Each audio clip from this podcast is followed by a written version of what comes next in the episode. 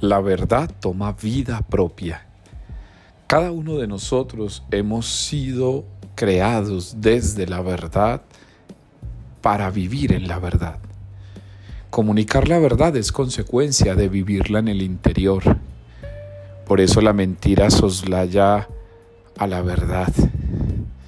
De allí que necesitemos cada uno de nosotros aprender de la verdad de Jesús entrar en esa verdad profundamente, suscribirnos a la verdad como un paso del discipulado. No olvidemos que Jesús ya lo había dicho, yo soy la verdad.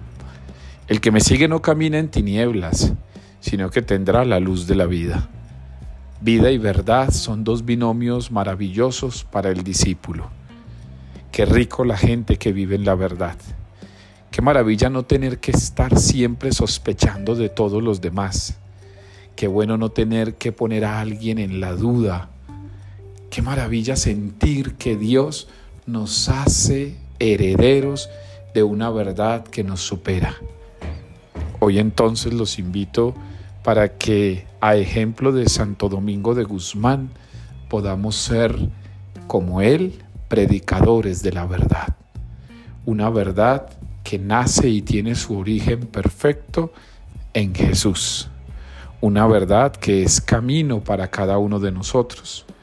Una verdad que se va aprendiendo y que la vamos abrazando. Levántate para ser hoy servidor de la verdad. Nunca somos dueños, solo somos administradores pacientes, humildes y sencillos de la verdad que Dios ha puesto en nuestro corazón para comunicarla con fidelidad.